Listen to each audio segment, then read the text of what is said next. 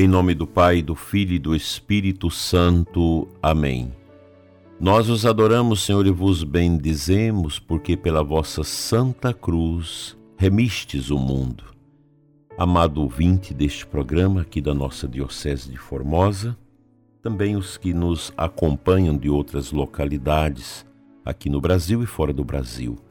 Deus abençoa você, hoje, sexta-feira, um dia tão bonito um dia tão especial para nós católicos, pois é um dia que nós olhamos para o mistério da paixão de Cristo, a fim de conformar o nosso coração a este mistério e obtermos os devidos favores celestiais em favor da nossa santificação.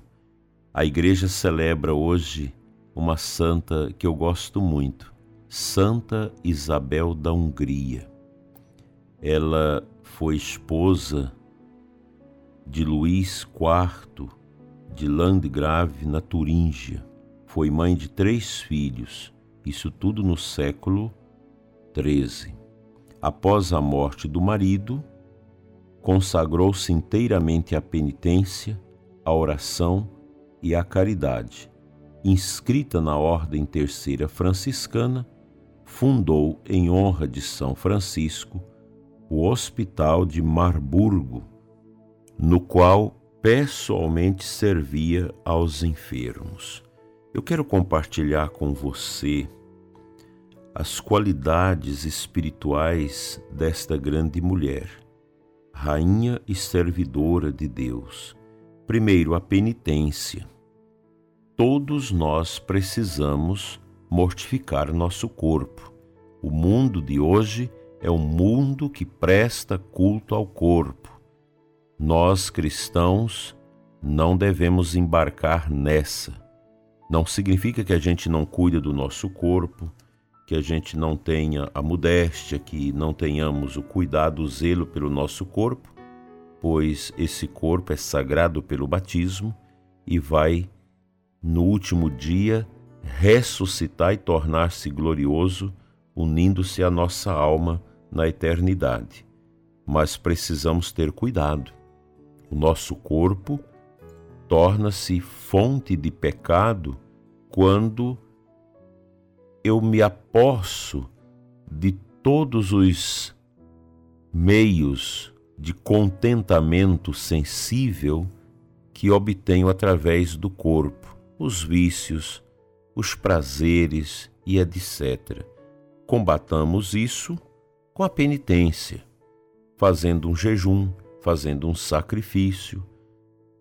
As pessoas idosas podem fazer vigílias, podem fazer penitências de alguma coisa que lhe agrada muito em favor desse autodomínio da nossa matéria.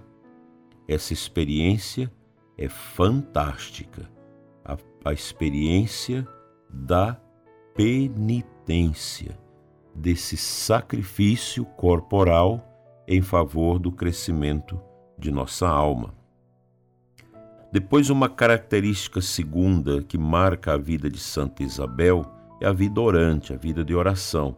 Ela se torna uma franciscana da Ordem Terceira e encontra em São Francisco, na toda essa pleide seráfica, a, a grande motivação para a oração. Oração que é tudo na nossa vida. São Santo Afonso Maria de Ligório diz que quem ora se salva, quem não ora se perde.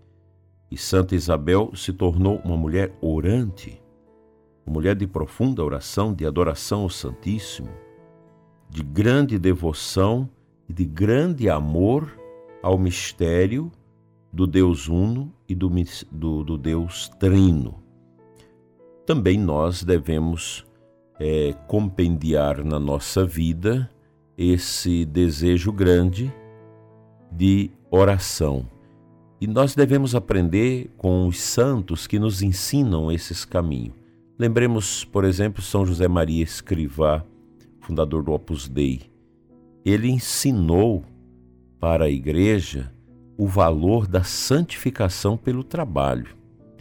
O trabalho também pode ser, na minha vida, algo que incite em mim a dimensão orante, a dimensão é, espiritual de comunhão profunda com Deus, mesmo através dos labores, dos, das obras que nós realizamos.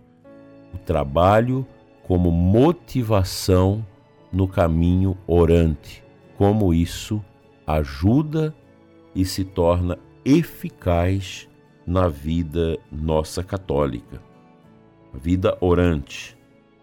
Você fazer também das suas atividades um movimento orante de agradecimento a Deus, de louvor a Deus, de engrandecimento do seu santo nome.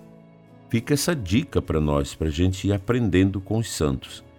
E Santa Isabel também, ela é mestra na caridade, ela teve um grande desprendimento em favor dos pobres, dos sofredores, fundando um hospital para cuidar dos que sofrem. E ela mesma assistia a esse hospital pessoalmente para motivar uma caridade profunda, resistente, uma caridade que forma esses elos de união das pessoas umas com as outras na fé e ao mesmo tempo a Deus. A caridade não pode é, ser aniquilada da nossa vida. Todos nós, católicos cristãos, necessitamos dessa prática da virtude da excelência. A caridade é a virtude capilar, a virtude cabeça da vida da igreja, da vida nossa cristã. O amor. Somente o amor vingará, diz o apóstolo Paulo, na primeira carta aos Coríntios, no capítulo 13, quando o apóstolo faz um hino à caridade e nos dá esta consciência que este carisma, esta ação teologal, virtude por excelência, é a escada que nos leva à nossa salvação eterna. Ajudar os que sofrem, fazer uma visita ao doente, ir ao abrigo dos idosos, ajudar lá no abrigo dos idosos, ajudar a pastoral da pessoa idosa, a pastoral da criança, esses serviços sociais, a Sociedade São Vicente. Nós temos muitos trabalhos sociais na igreja para amenizar o sofrimento das pessoas que passam fome, que passam frio, que não têm o remédio para tratar da sua saúde e por assim, por aí adiante. Precisamos ter esta atenção para com a caridade, uma visita a um doente, a intercessão pelos que sofrem. Enfim, diante de nós desacortina muitas possibilidades de fazermos a caridade. Outro dia mesmo, conversando com uma psicóloga após a missa, ela me partilhava desse trabalho intenso pela caridade que ela sente no coração o desejo de fazer e realiza, ajudando as pessoas, arrumando um médico para um pobre que não tem condição de fazer um tratamento. Nós estamos nesses tempos de dificuldades, de muitos problemas, e a caridade precisa ser um imperativo nas nossas vidas. Não basta apenas rezar, é preciso também ajudar o pobre, é preciso dar atenção àquelas pessoas pequenas que são alijadas do processo de inclusão e que precisam da nossa pessoa, da nossa presença, da nossa ajuda. Imitemos Santa Isabel da Hungria, na oração, na penitência e na caridade. Amém.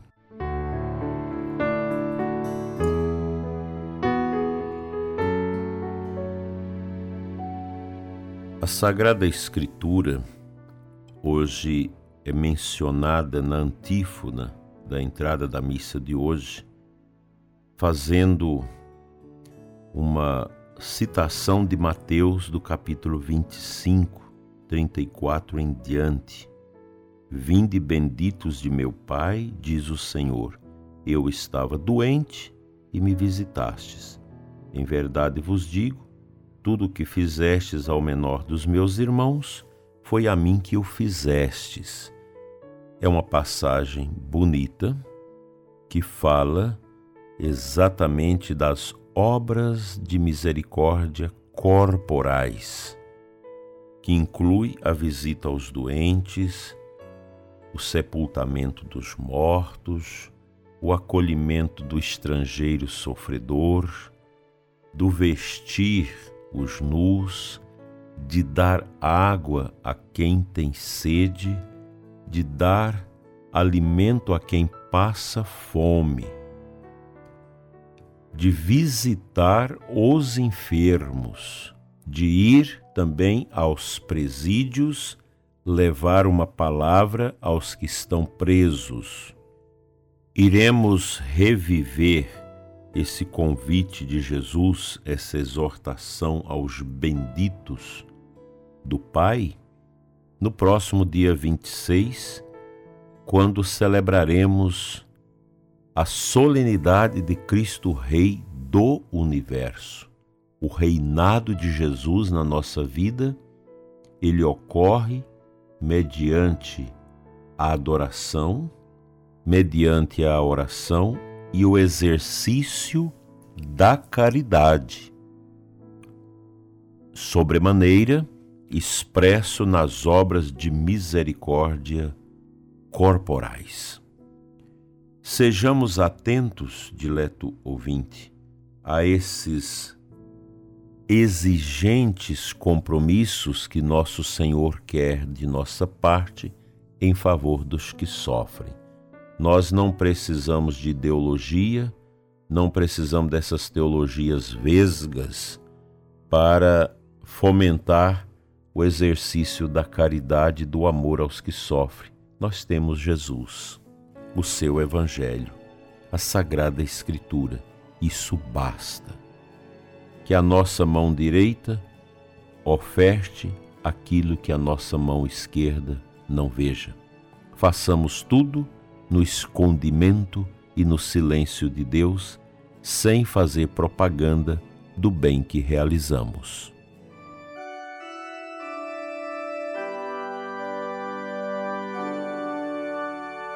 Amado Deus, Pai das misericórdias eternas, vinde em auxílio de cada um de nós nas nossas fraquezas, doenças e debilidades.